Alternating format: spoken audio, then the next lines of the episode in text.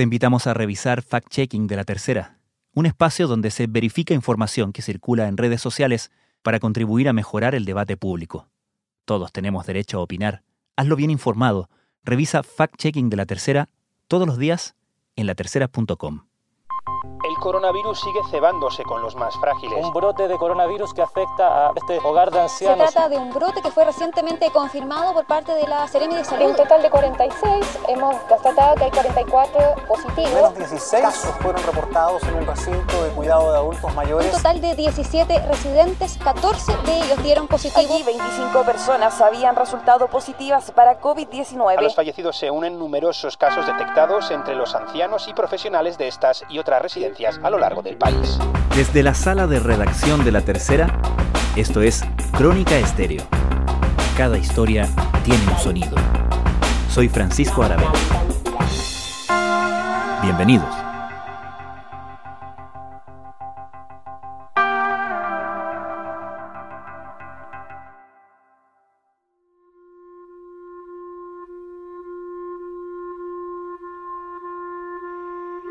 En medio de las preocupantes cifras del avance del COVID-19 en el país, una estadística a fines de la semana pasada llamó la atención. Uno de cada cuatro fallecidos por la enfermedad causada por el coronavirus en la región metropolitana vivía en una residencia de adulto mayor. Es algo que sucedió antes en Europa, donde, según la OMS, la mitad de las muertes fueron ocasionadas por brotes en hogares de ancianos.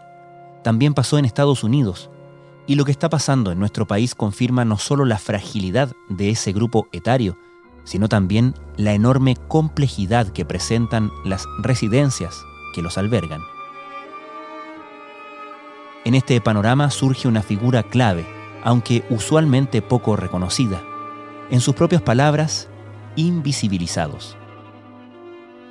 Se trata de los trabajadores de las residencias de ancianos que, tanto en contextos públicos como privados, han debido soportar una gran carga en medio de esta pandemia.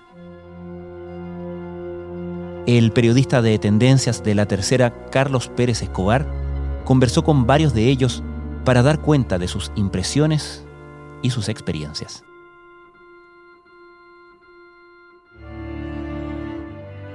En el resto del mundo el antecedente no fue muy bueno.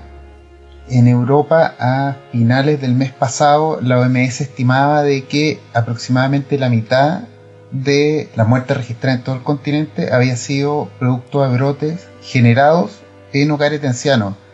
En Estados Unidos las cifras no eran mucho mejores y esto hizo de que las autoridades a través de Senama se preparara con nuevos protocolos, con inyección de nuevos recursos, lo que hicieron a través de una fórmula, una alianza público-privada, que según dice Octavio Vergara, el director nacional de Senama, aportó una cifra de 14 mil millones adicionales para las residencias que reciben aporte del Estado.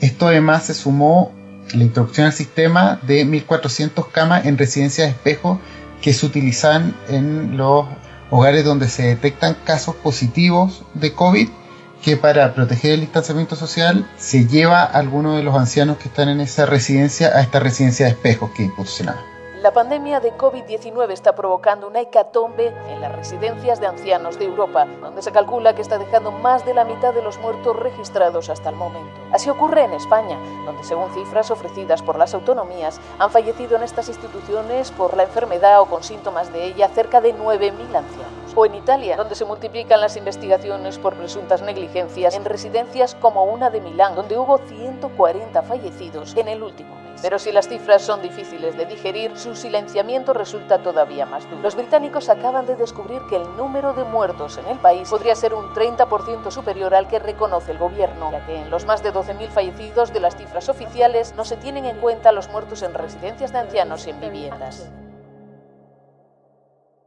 ¿Cuáles son las circunstancias que hacen, más allá de lo obvio, más allá de obviamente la vulnerabilidad de los adultos mayores frente al COVID-19, ¿Qué pasa? ¿Por qué los hogares de ancianos, las residencias de adultos mayores, son un foco posible de contagio? Producto básicamente a las condiciones que presentan. Aquí lamentablemente, y lo decimos con, bastante pesar, hemos encontrado condiciones sanitarias que no son las apropiadas para los adultos mayores, eh, que atentan contra su derecho a estar en lugares eh, donde sean debidamente protegidos, donde se resguarde su salud. La gente que aquí trabaja, el personal que se desempeña, no es el idóneo. El permiso sanitario para funcionar de la residencia en Chile lo entrega el MinSal pero cuando uno habla con especialistas te dicen que esto responde básicamente a condiciones de habitabilidad. Pero muchas veces, por motivos lógicos, por la misma fragilidad, por la misma vulnerabilidad de los residentes, estas medidas, estas condiciones de espacio no son completamente respetadas. En Chile se presume que por cada dos autorizados hay al menos uno clandestino. Además, si bien en el país se estima que hay, según datos de Senama, 994 residencias tanto que reciben aportes del Estado como residencias privadas, hay una cifra negra, que esas son residencias que en fondo no se sabe muy bien cuántas son y que lógicamente no respetan todos los requisitos que impone el Ministerio de Salud para autorizar este tipo de, de establecimientos. La Fundación Mente Sana, que se dedica al estudio psicosocial de la población, cree que faltan fiscalizaciones a las residencias del adulto mayor. Carlos, ¿y quiénes trabajan en esas residencias? Según datos del mismo Senama, hay aproximadamente 8.700 cuidadores en el país trabajando en, la, en estas casi mil residencias que existen en Chile. Estamos hablando de, enfermeras, de técnicos paramédicos, de TENS y también de simples cuidadores eh, que eh, están al servicio de, este trabajo que, que, en la medida que envejece la población en el país presenta un mayor requerimiento. Y antes de entrar a los casos particulares, ¿existen observaciones generales sobre la naturaleza de este trabajo? Cuando uno habla con Octavio Vergara, el director nacional de Senama, él habla de un empleo, de un trabajo de alta tensión, un empleo donde producto de los lazos que se generan entre cuidadores y cuidados, muchas veces se genera un tipo de dependencia afectiva o se generan lazos de amistad que generan una carga anímica a la gente que trabaja en estos lugares. Un adecuado equipo de trabajo que no solo se preocupe de entregar una atención de calidad al residente, sino que también se preocupe, como lo hacen muchas residencias, de contener ese equipo de trabajo, de prepararlo continuamente y de dar un espacio de, de acogida. Conversando con Macarena Rojas, que es una académica de trabajo social de la Universidad Católica, que es parte del Centro de Estudios de Vejez y Envejecimiento de esa misma universidad, ella explica que uno de los temas más complejos de este trabajo es que, producto de, la vulnerabilidad, de la fragilidad de los residentes, muchas veces la gente que trabaja en residencia se ve expuesto a pérdidas, como si falleciera un familiar o un ser querido de una persona, como ellos generan estos lazos con los adultos mayores que viven en la residencia y ellos de repente parten, esta gente se ve expuesta comúnmente a esta clase de pérdidas, lo que muchas veces no es debidamente trabajado en el fondo. Si bien no es una persona de tu familia, si es una persona de tu círculo de trabajo, o sea, está expuesto a más pérdida, a más duelo que en un trabajo habitual. Ellos se enfrentan a una pérdida y el día siguiente tienen que seguir trabajando.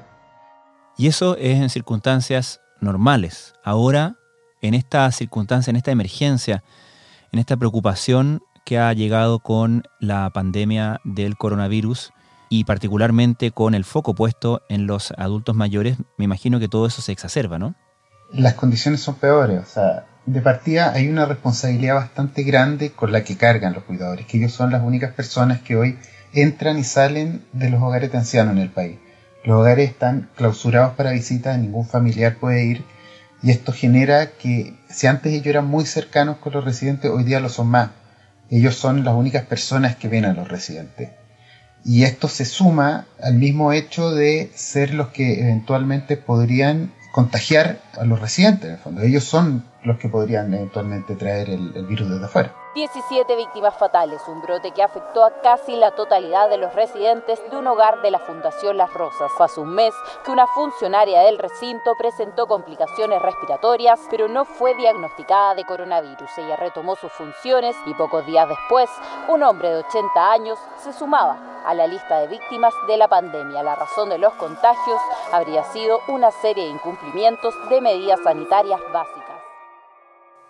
¿Con qué te encontraste cuando comenzaste a preguntar, a indagar, a buscar testimonio? Cuando uno empieza a conversar con las personas que trabajan en, en los hogares de ancianos en el país, se encuentra con una palabra que se repite, que es casi transversal, que es invisibilidad. Uno ve en las noticias, reportajes del personal de salud en los hospitales, de primera línea, pero como que en estos establecimientos también nosotros estamos ahí, pero eh, de manera distinta. Todos son muy conscientes de la importancia de su rol, de lo crítico que es en este momento, en este tiempo de pandemia, pero a la vez eh, muchos te hacen el paralelo con lo que es la primera línea de la salud. Muchos de ellos son profesionales de la salud, son enfermeros, son TENS, y ellos te sienten que no reciben el mismo crédito que recibe el personal de salud. Y algo que también te lo dicen los especialistas. Te dicen, esto es un trabajo invisibilizado de que es crucial hoy día. Yo diría que los cuidadores tienen, entre comillas, como un doble peso, porque están con, con el rol tan relevante como si fuesen un profesional de la salud, están en la atención directa de las personas mayores, pero yo diría que también tienen el estrés que están trabajando con el grupo de mayor riesgo. Entonces, ellos saben que en la medida en que se produzca un contagio a la residencia, es muy probable que muchas personas mayores estén afectadas de salud gravemente o que incluso puedan fallecer. ¿Y cómo ha impactado los protocolos, por ejemplo, de cuidado, la distancia física, los, la manera en que tienen que conducirse, tanto cuando salen de su lugar de trabajo a cómo se conducen dentro del mismo lugar de trabajo a estos trabajadores? Para la gente que trabaja en hogares dicen que los residentes lo, lo, resienten. Muchos de los residentes tienen algún tipo de demencia o, o no están completamente lúcidos, entonces no entienden muy bien este periodo que estamos viviendo este periodo de cuarentena o este periodo en que no pueden recibir visitas de sus mismos familiares. Entonces el testimonio se repite. Ellos cuentan que cuando llegan con la medida de protección, con la mascarilla, con el protector facial, los ancianos les preguntan qué es lo que pasa o por qué no se acercan, por qué no la abrazan, por qué no lo saludan de eso. La otra vez me preguntaba una paciente que por qué al, darle el medicamento, me senté al lado de ella, me decía que por qué, por qué anda usando esa mascarilla, por qué boca le digo que como hay un virus que es muy contagioso, para cuidarlo a ellos, me tengo que poner eso para evitar que de no contagiarlo, para que usted no se enferme, para cuidarla. Ah, me dice ya, muchas gracias, muchas gracias, pero igual es como, escucha, ahí nomás, po. no hay no hay mayor acercamiento. Y eso es lo que a uno de repente le la afecta igual, porque uno ya lleva tiempo con ellos, los conoce y ellos necesitan, necesitan ese cariño, otra como protección que ellos le, que tanto necesitan. Esto a la vez genera dentro de, lo, de los mismos residentes inquietud.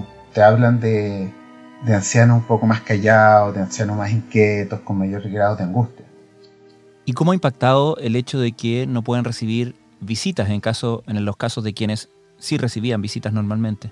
En muchas residencias lo que mencionan y lo que comentan es que al no tener esta la visita o al, no producirse esta llegada de la hija o la llegada de algún familiar, muchas veces ellos por un lado suplen este rol tratando de acompañar más, de conversar más con las personas mayores, o bien ellos tratan de hacer el nexo. Ellos a través de sus teléfonos llaman a un familiar, ellos hacen una videollamada. Lo que muchos repiten es que hoy día en los hogares chilenos, los hogares de adultos mayores de Chile, se está necesitando mucho esa cercanía, esa cosa más de piel, que explican que siempre tuvieron en, el cuidado de, de, las personas mayores y que hoy día no, por razones de la pandemia no, no pueden llevar a cabo. Trabajar en estos tiempos tiene una carga emocional muy fuerte tenemos la responsabilidad de mantener sanos a nuestra familia, a la señora y a nosotras mismas. Eh, bueno, al comienzo para nuestro residente igual fue algo complejo el tema del distanciamiento social, pero a medida que pasaron los días, las semanas, se fueron informando sobre el tema del, del virus y mm, ya están más tranquilos. Aún así hemos utilizado herramientas tecnológicas como las videollamadas para mantenernos y, y mantener estas relaciones sociales de ellos con sus familias, con, con el exterior. Carlos, cuando tú conversaste con algunos de estos trabajadores, de estas personas que viven y conviven con los adultos mayores en estas residencias, te hablaban también ellos de la preocupación que tienen con sus propias familias, ¿no?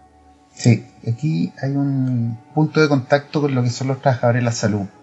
Ellos también tienen el miedo, producto de, la alta incidencia que tiene el, coronavirus dentro de los hogares de ancianos, de poder llevar la enfermedad a sus casas. Pues así llevo a la residencia 10 para las 8 en la puerta realizo la desinfección de mis zapatos con cloro y a mi ropa con amonio cuaternario. Me desinfecto las manos con alcohol gel y paso a medirme la temperatura y a realizar el protocolo de medidas preventivas para el ingreso y retiro de trabajadores de mi turno. En muchas de estas residencias se han cambiado los regímenes de trabajo, los turnos ahora son más largos pero igual hay un momento en que estas personas llegan a su hogar y, ahí eventualmente podrían, podrían contagiar a su familia.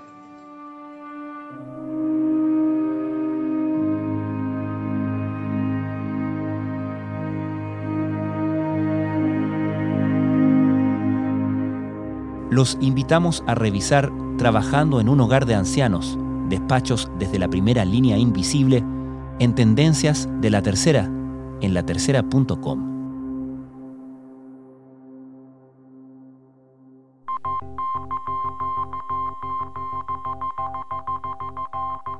Crónica Estéreo es un podcast de La Tercera. La producción es de Rodrigo Álvarez y Melisa Morales, y la edición de quien les habla, Francisco Aravena. La postproducción de audio es de Michel Poblete.